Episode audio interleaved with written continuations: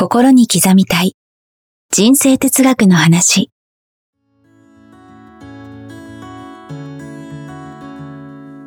学校に行けない子供たちからオリンピック選手をはじめとするアスリート企業経営者マネージャー新入社員。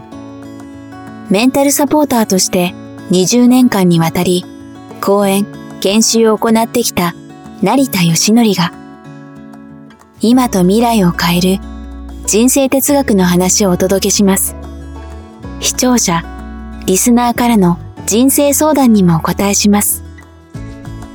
こんにちは早川洋平ですえーこんにちは成田義則です心に刻みたい人生哲学の話この番組は YouTube ポッドキャスト各プラットフォームよりお届けしています、えーチャンネル登録番組のフォローよろしくお願いしますお願いします今日は、えーはいご質問をいただいていますありがとうございます40代男性からです。こんにちは。いつも番組楽しく拝聴しています。中3の息子について、えー質問させてください。我が家は受験生の息子がいるのですが、えーとても勉強を頑張っているにもかかわらず、なかなか結果が出ません。先日の模試も、その前のテストも、えー散々たる結果で、えー志望校にもなかなか及ばないような、今、判定が出ています。本人は親の私が言うのもなんですけども、もう本当によく頑張っています。えーですが、なかなか結果が出ず、えーとても苦しそうです。親の私たちとしても、どのようにすればいいのか、悩みどころで、えー今回お便りさせていただきました。アドバイスいただけたら幸いです。ということです。はいありがとうございますこれはいっぱい、まあ僕も子供いますけど、悩む人多いんじゃないいですやーあかね。りますよね、うんうんいっぱいまず一つは、はい。そのお子さんがうん。楽しんで勉強できてるかどうか、楽しんで勉強できてるそこがすごくく大事です、うんうん。苦しんでますよねみんな。いい点取らねばならない。いい学校に入るには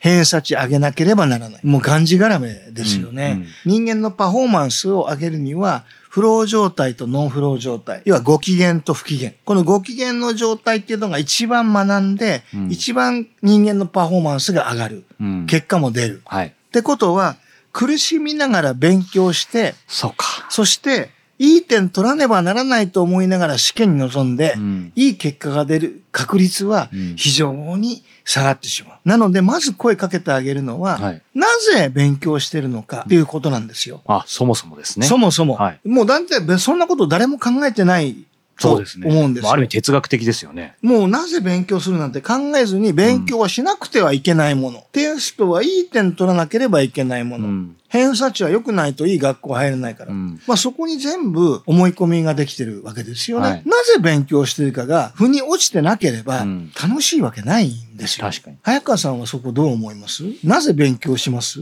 僕楽しいからですね。で、そしてなぜ楽しいのかっていうと、そのうん自分のいろんな可能性が広がるから。そうですよね。はいだから例えば、うん。よくね、うんお母さん、お父さん、義務教育って何でやるの？学校なんか行きたくないよって子供いますよね。うんはで、お母さん、お父さんなんて答えるか。義務だからよ。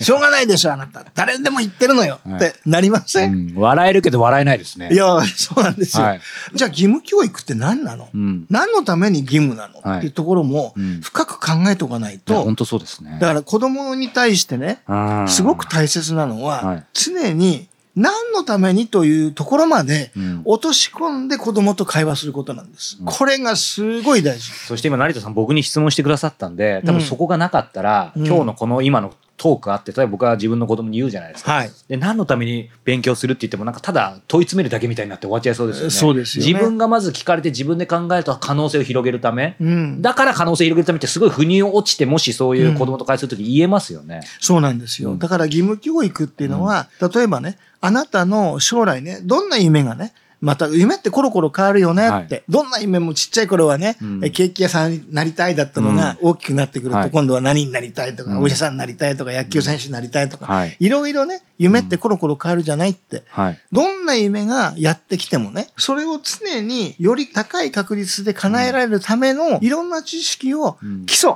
を学ぶのが義務教育なんだよって。だからいろんな範囲のうんいろんな勉強をしとけば、うん自分の視野がね、すごく広がるよねって。うんいろいろ勉強する中で自分が好きな分野が見つかるかもしれないしね。うんいろんな可能性を広げるためうにん勉強ってあるんだよって。うんだから勉強ってできなかったものができるようになったらうん楽しいよね。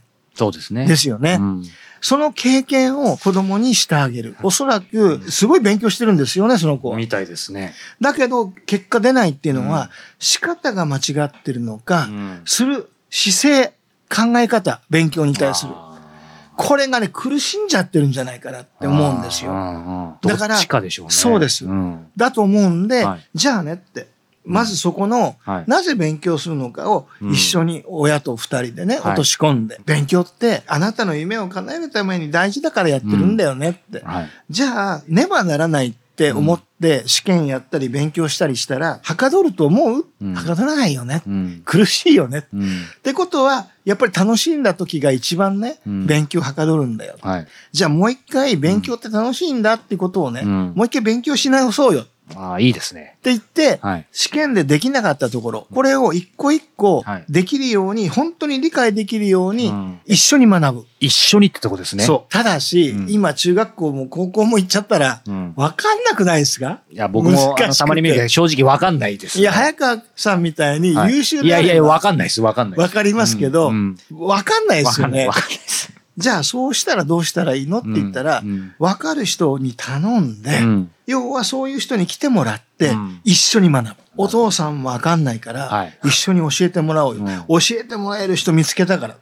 って言って、自分の周りに、ちょっと1時間でいいからうん、教えてよって言ったら、教えてくれる優秀な人いますいるかもしれないですね、確かに。探せばいると思うんですよ。はいなかったらお金払ってでもいいんですよ。そうですね。常にじゃなくて、うんある程度その勉強のコツを覚えるまで。そうか、そこですね。これまたずっとってなると、じ、あの、親としてもそうですし、子供もね、最初特に構えちゃいますよね。そう。最初は一緒にやってあげる。うんうんで、ある程度できるようになったら、あとはね、自主的にやってもらったらいい、あとは応援すればいいわけですよね。そうです。だから最初でも一緒にやってあげるっていうのが、うん実は子供にとってはすごい大事ですよね。うんこれは反省ですね。途中のね、やり方とかまでは、あと計画の立て方とかまで一緒に僕もなんか向き合うことはありますけど、一緒にやるっていうところが正直忙しさとかを理由にして、やっぱほとんどやってないですよね。でもそこ絶対やんないとダメですね。少なくとも最初は。そうです、最初はね。うん。だから例えば、お父さんが、はい。まあお母さんでもいいんですけれども、い、わゆるその分かんないうん質問をうん自分も分かんない。そしたら分かる人に聞きに行って、うん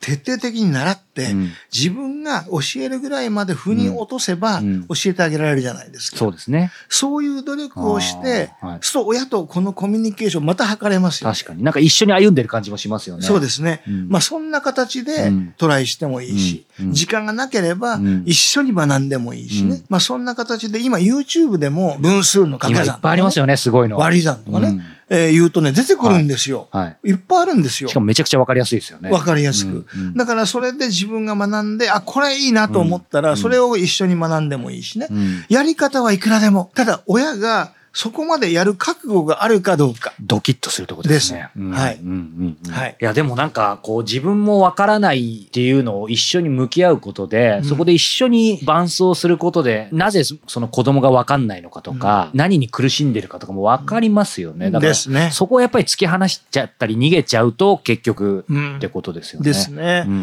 んだから勉強っていうとね、はいやらなければいけないもの、義務。はい。みたいなね。それじゃ楽しくもなんともないうんわけですよね。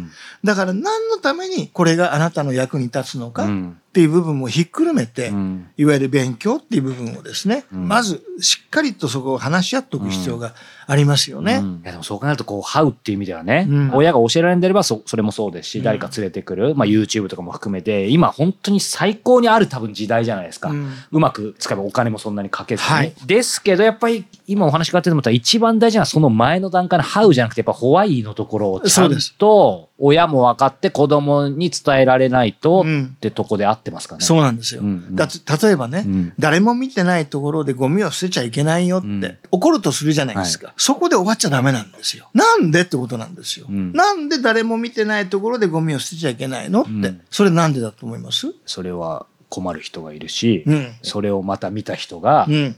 それがいいんだと思ってしまって。でも誰も見てないの。あ、見てないのか。うん。困る人もいるし、うん。自分もその、それが本当はいけないってことは分かってるから。その通りですよね。誰も見てなくても、うん。自分が見てるよねって。はい。自分が自分を見て、うん。自分のこと好きになる嫌いになるどっち、うん。誇りが持てる持てないどっち、うん。やっぱりダメだよね。うん。でしょ？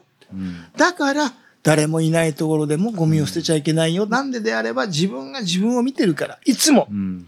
だから、誰も見てなくても、だからって言っていい加減なことをすると、全部自分がどんどんどんどん自分を見て、自信がなくなって、うん。自分が嫌いになっていかないってう、ん。自分を大事にしなきゃいけないいけないよねって、うん。そういうことだようんっていうところまで落とし込んで伝えたら、子供はうんやらない。ところが、本当になぜっていう意味が分かってないと、そうですね。またやる。うんそこの違いですよね。いやーといろいろ僕も頑張ります。思うところがあります。はい。ぜひ皆さん一緒に頑張っていきましょう。さあ、えーこの番組では引き続き成田さんへのご質問をどしどし募集しております。詳しくは概要欄からお寄せください。そして、えーこの番組がテキストでもお読みいただけます。えー無料のニュースレターをご購読いただくことで、YouTube、ポッドキャストに加えたテキストでも、えーこの番組を、えーお楽しみいただけますので、ぜひご登録いただけたらと思います。ということで、成田さん、今日もありがとうございました。ありがとうございました。